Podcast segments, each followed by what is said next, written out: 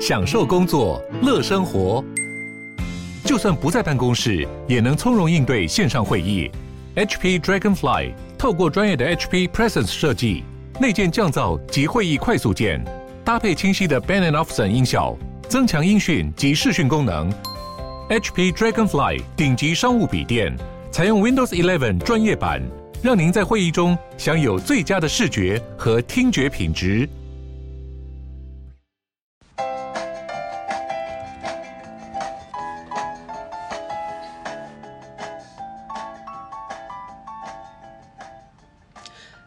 我是花。我今天想分享一下，就是我去年在我的 blog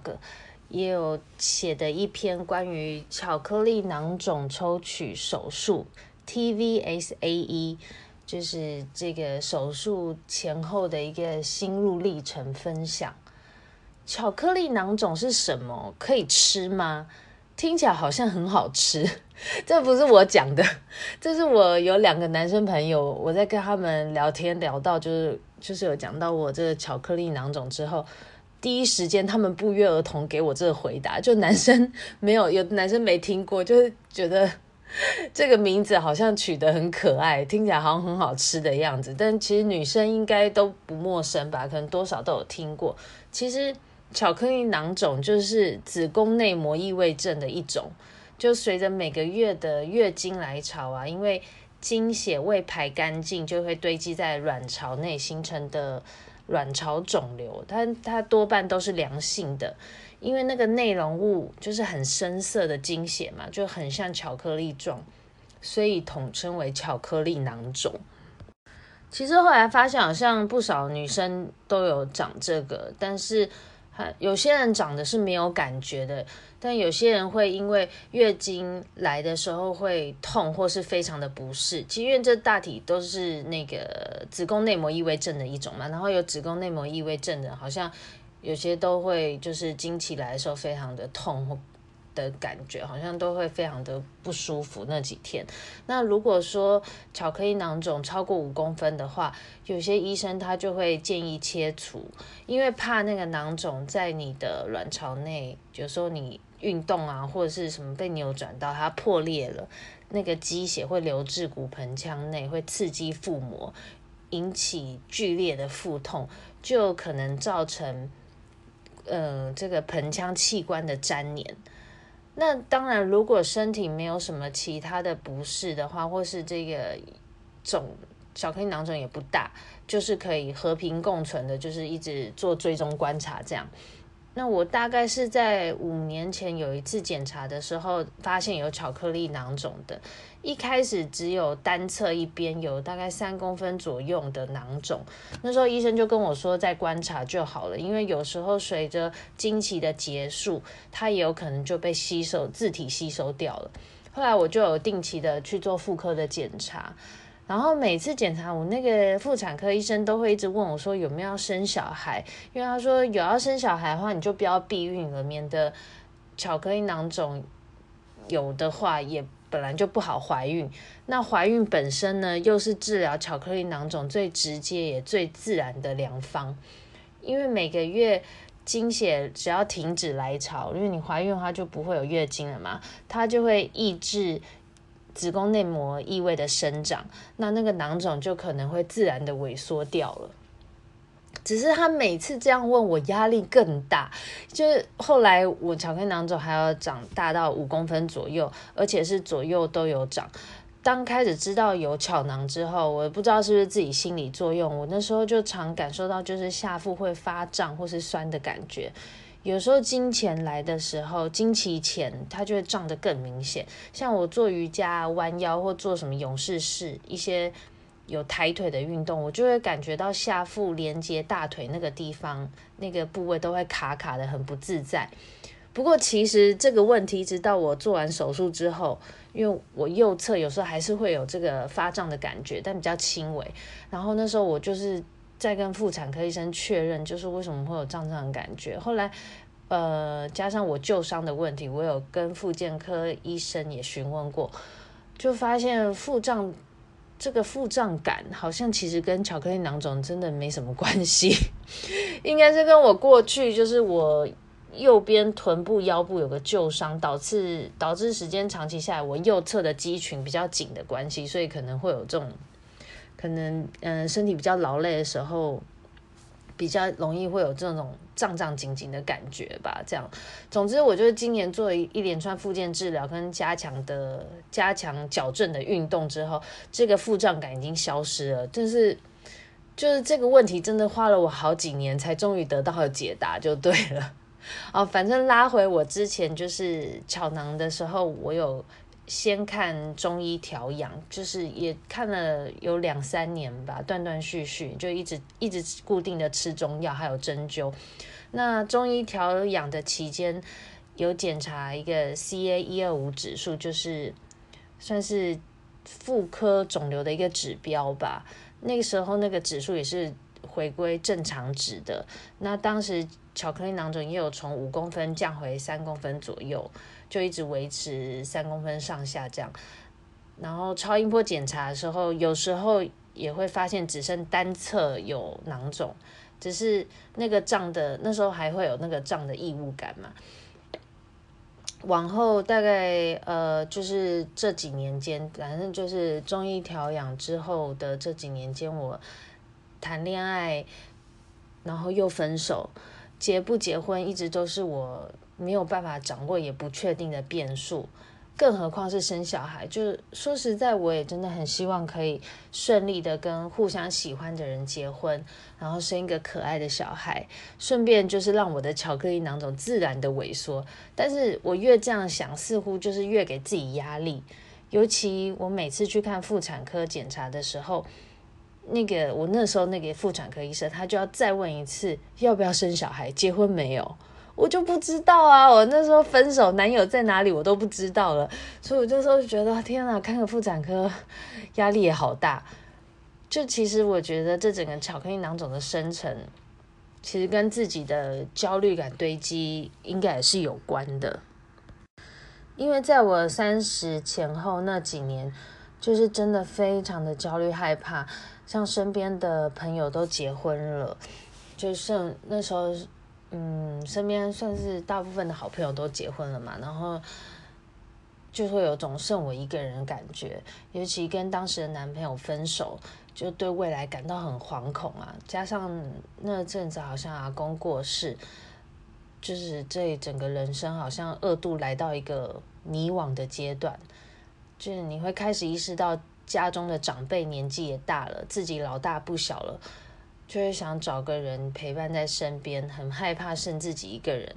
然后拼命的想要抓住一切，却又抓不住。那时候我就是也尝试很多婚友社啊、相亲啊、网络交友，在那边滑滑滑，加上公司的主管有时候也是很爱关心我结不结婚这种问题，好像全世界都在跟你逼婚一样。然后我自己本身又是很在乎社会标签的人。就觉得你会觉得身边的人好像都进入下一个阶段了，同时自己好像就是被遗弃的那种感觉。那当时身心状况真的很不好，下班的时候真的会不时边走边落泪，在捷运上，或者是有时候我骑 U-bike 戴着口罩都会偷偷掉泪。后来我有找心理咨商师，然后每次在咨商师那边讲一讲，就会莫名的大哭。但是我我的智商是我那时候找的智商是，他让我感觉就是我的烦恼好像无足轻重，因为我有一次看到他在我面前忍不住打哈欠的样子，就忍住忍住不要打哈欠的那个样子，就是他鼻孔会放大嘛，这样 就也许是我的误解啦。总之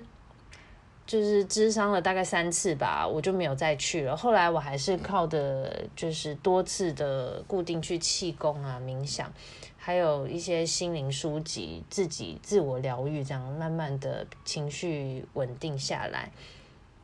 嗯，因为像咨商的时候，在那边哭一哭，是也是有短暂的发泄啦。还有固定的，我有固定的做运动，但是那时候运动完的那种放松，我觉得顶多只持续大概一个小时吧。所以我自己是觉得，嗯，靠自己冥想啊、气功这种。让自己的心镇定下来，好像好像比较有帮助诶。另外，接触很多灵性的书籍，我记得我那时候有开始接触《与神对话》这个系列的书，那时候边看的时候也是边流泪诶，反正情绪情绪就是还蛮 sensitive 的。但同时，我觉得看的时候又觉得心里有被抚慰的感觉。我后来就是这样一本接着一本打开了对灵性世界的探索。像现在那个 YouTube 频道上也很多人分享关于灵性啊、显化啊相关的知识，就是会有一个很不一样的跟过去啦，很不一样的看待人生的观点吧。在三十岁的时候，我觉得好像是从。二十二岁毕业之后入社会找工作以后，第二次那种寻找自己的过程，然后我觉得我现在好像要经历要第三次，就是 可能就是一直在改变吧。我发现自己跟二十几岁的自己已经很不一样了，很多想法在转换，一直到现在好像就是一直在那个发现跟寻找的路上。后来这之间，我也认识了一个，就是我觉得很特别的、很特别的男朋友。那时候也是很想把他抓住，但是后来一样，因为结婚观念的问题，我们也分手了。这中间整个过程的害怕、焦虑，我觉得多少都跟那个巧克力囊肿的生成蛮有关系的。但当然，在中间我就是很积极的看中医啊、运动啊，然后注意。饮食啊，我觉得我算是有把它控制得蛮好的，就是大概它后来就是一直维持三公分左右，但是我就是一直希望看中医可以让它再萎缩多一点，就是希望它可以自行萎缩消失这样子。但后来好像它就是维持那样，然后网络上我也有查一些关于巧囊的一些文章吧。虽然有查到，就是有一个腹腔镜切除术嘛，就是巧囊大部分的治疗方式，如果大部分手术方式就是腹腔镜切除，但是那个要住院三天，我就觉得很麻烦啊，想不到就是不知道能谁找谁陪我住院，就是觉得当时觉得找家人也不方便，而且那时候也没有男朋友可以陪，后来一直到二零一九年底，二零二零年初吧。也是好朋友借我一本，有一本书叫《不结婚生子错了吗》，作者是一个日本妇产科的女医生，她就是倡导避孕药对子宫内膜异位的好处，里面就有提到，像我们现在晚婚的女性。因为已经比过去平均的怀孕年纪晚了非常多了，所以我们的子宫内膜它每个月都在剥落，每个月都在固定的剥落，它没有休息。那避孕药不失为一个让子宫休息的方法，也可以减缓这些子宫内膜异位症的症状。但因为我自己以前曾经也有吃过避孕药调整经期的那个过程。但我我记得避孕药吃下去我没有很舒服，好像会晕眩或是有那种想呕吐的感觉，所以我就还是不敢尝试避孕药这样。后来我当时就是在网络上又继续搜寻那个关于巧囊的疗法，居然在那一次让我发现有巧克力囊肿抽取术，就是 TVSAE 手术这个这个资料吧。然后就是上面就是写到这个手术不用住院，只要六十分钟左右，手术完观察休息一下就可以回家了。我看到这个我就很想尝试啊，但网络上我查了老半天，资讯其实不多。当时就是只看到台北长庚张明阳医生跟彰化有个博源妇产科的蔡丰博医生有在做。那我也问了那时候中医的意见，他就是觉得。巧囊根治的手术，他认为还是腹腔镜是比较主流的。毕竟，毕竟这个抽取术 TVSA 它不是彻底的切除，它只是去吸取那个内容物，就是把那个积血给吸出来。那你那个巧克力囊肿的皮仍会留在那里的意思就对了。但是我本身的状况就是我巧克力囊肿其实没有很大，但如果我一直觉得有异物感这边。异物感在那边让我觉得不舒服、不自在的话，他就认为，那我要去做这个手术，也不失为一个解解法这样子。后来就让我下定决心，我就是这一次一定要把它解决。一直到了二零二零的五月份，当时台湾的新冠肺炎疫情已经比较稳定了嘛，我就马上预约了台北长庚的张明阳医生的门诊检查。哦，张医生的门诊可以说是场场爆满诶，因为每次去都是不免要等上两个半小时，所以我建议如果有要去看。这个长庚张医生门诊的话，你要么就是抢抢那个挂号，挂到前面一点的号码，然后一开门诊就去报到。不然，如果在中间后面的，一定会等很久。反正就是要去看诊的话，就是带本书去看吧。不然，到时候真的会等到坐不住。那时候真的是等到坐不住，后来就是都是带书去。第一次去看诊的话，就是一定要做一些例行性检查嘛，在。看医生之前，要先去他们的一个另外一个房间做超音波的内诊，之后再给医生问诊。那医生会视情况，可能还会去还会做触诊这样子。看完之后还要抽血检查，然后下一回要再约诊看报报告，再决定下一步要怎么做这样。那张医生本身，我觉得他算是话不多的，就有点酷酷的感觉。但是他就是你有问他必答。我那时候检查后发现 CA 一二五指数有超出标准值的三十五，但是其他指标是正常的。那医生就问我说，看我是要再观察，还是说就要治疗了？我就跟他说，我想快点治疗，不想再拖了。那张医生就马上拿出他的小桌历，让我选时间。很快，那时候就定了六月初的一个周五早上的手术。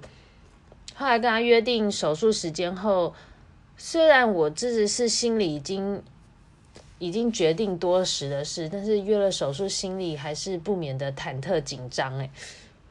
因为这个说手术小归小，但是还是要全身麻醉。后来我才知道，好像剖腹产也才半麻而已，所以我就想说。我原本还不解，说为什么一根针伸进阴道，就是只是抽吸这个囊肿需要全麻。后来想想，其实大肠镜也是全麻，也许就是这种可能很细微的东西进去内部，不能让病人，比如说随便一动会影响手术吧。这是我自己猜测啦。后来约好时间之后，我回去又在那边忍不住，还是在查查网络上分享一些。有巧囊吸取术的经验跟介绍，就有人讲到说，检查前要指数都正常，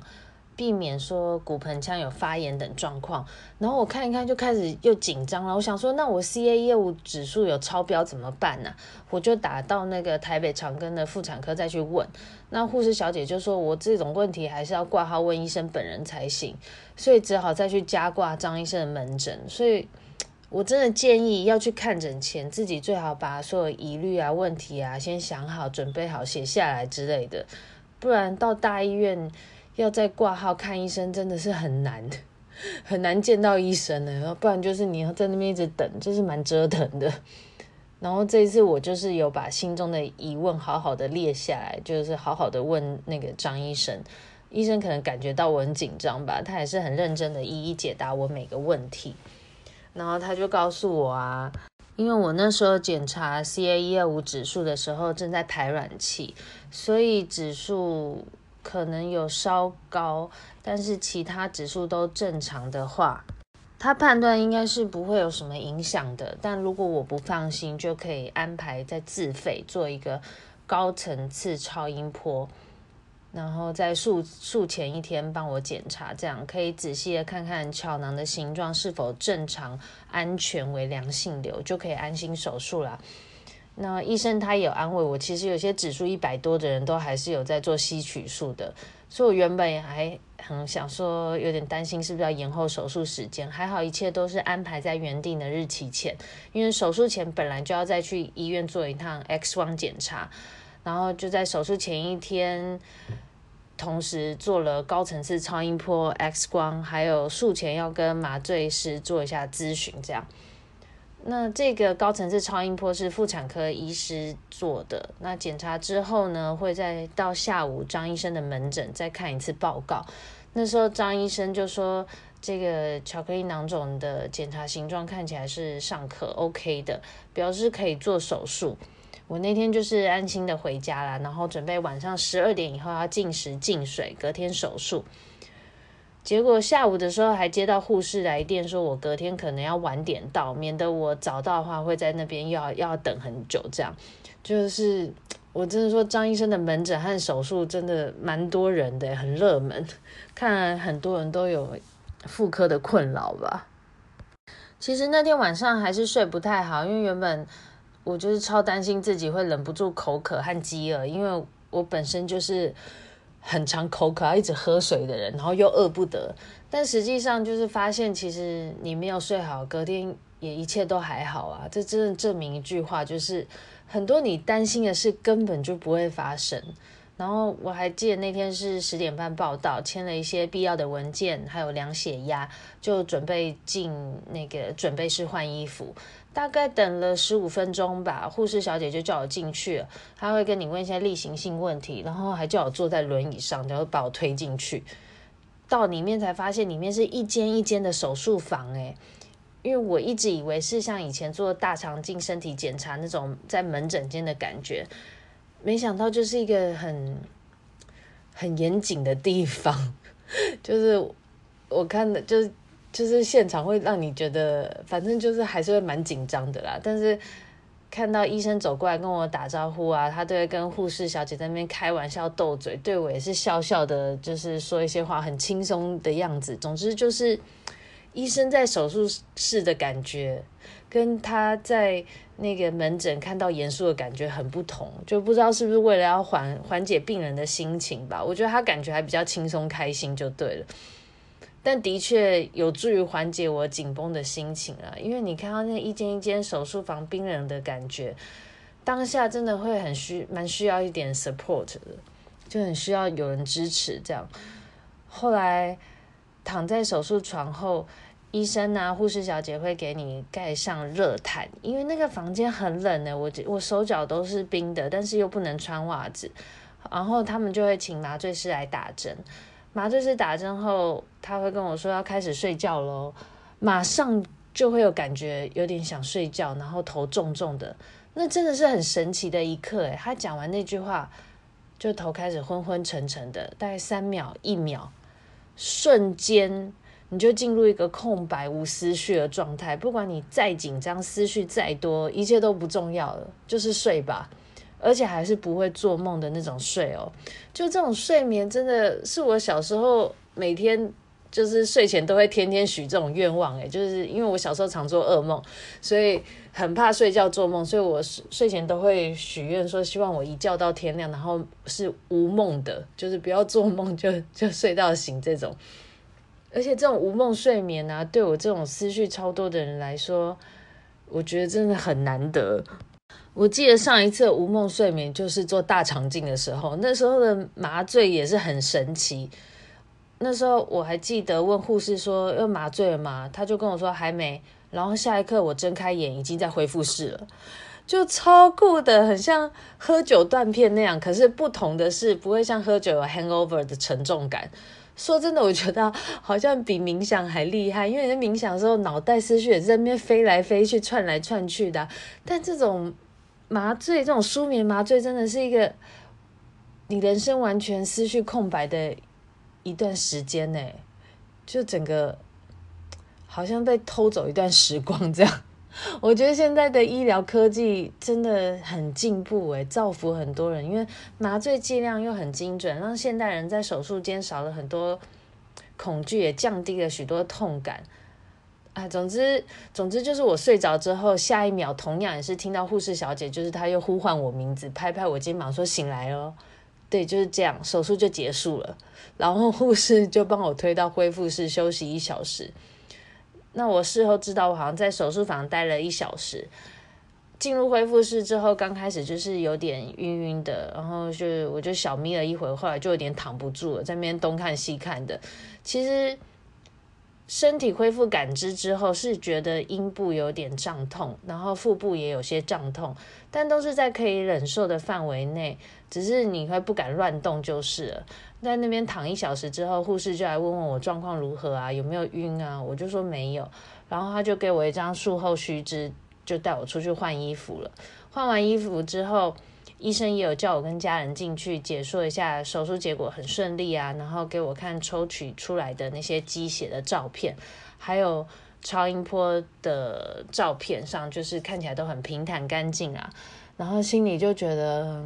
很放松，好像完成了一件大事，跨过了什么一样。然后医生他也有问我说有没有觉得昏昏的啊，我就说没有，他说哦，那你还不错嘛。就可能每个人术后对麻醉药退的反应都不同吧。后来我就是有发现那个手术用的细细的取卵针，感觉好像跟冻卵手术的有异曲同工之妙。我自己猜测啊，就是这两，因为它叫取卵针嘛，所以我就想说它是不是冻卵的时候，冻卵手术之后取卵也是也是用那那个细细的针进去阴部。把卵子取出来，这样就是因为我知道，我听说那个冻卵手术也是一样，要全身麻醉，然后手术时间留手术时间好像也差不多，跟这个巧囊的吸取术差不多，就是你外在是看不出有伤口的。真的，所有的压力跟紧张都是在术前是最最难耐、最难熬的，我觉得。整个事情在进行中跟进行后，会发现真的没有什么诶，不用担心，一切都是会好好的。好像其实生活上很多的事，大体都是这样发展的。我们人还是很难克制事前的焦虑，当然还是有些人天生好像就是很宽心、很放松啦。不过。进手术室时，我觉得可以对自己喊喊话，就是告诉自己是安全的，我很安全，我很安全，一切都会好好的这样子。你的身体是会有感受的，这也是我在看一本书叫《创造生命的奇迹》上面教的一些小 paper。因为我那时候看诊的时候就有带这本书去看，就有助于我心里的平静，不会东想西想的这样。然后那个张医师有跟我说，回家就是先喝点温水。OK 的话，再进食一点点，晚上之后就可以正常吃了。批假的时候拿了三天的消炎止痛药，大概那天下午一点就出院了。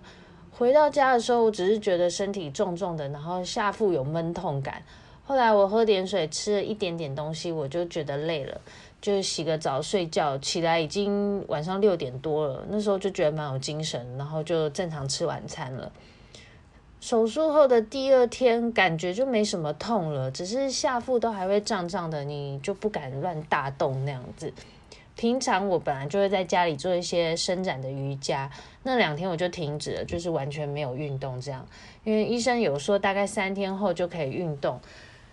那我整个感觉其实就是有点像经期前两天那种下腹的胀感。睡觉平躺的时候也是会觉得胀胀的，你就会觉得不敢太乱压迫到。但其实我睡觉还是会照常翻来翻去的啦，所以其实都还好。我觉得看到那个鸡血抽出照的那一刹那，会觉得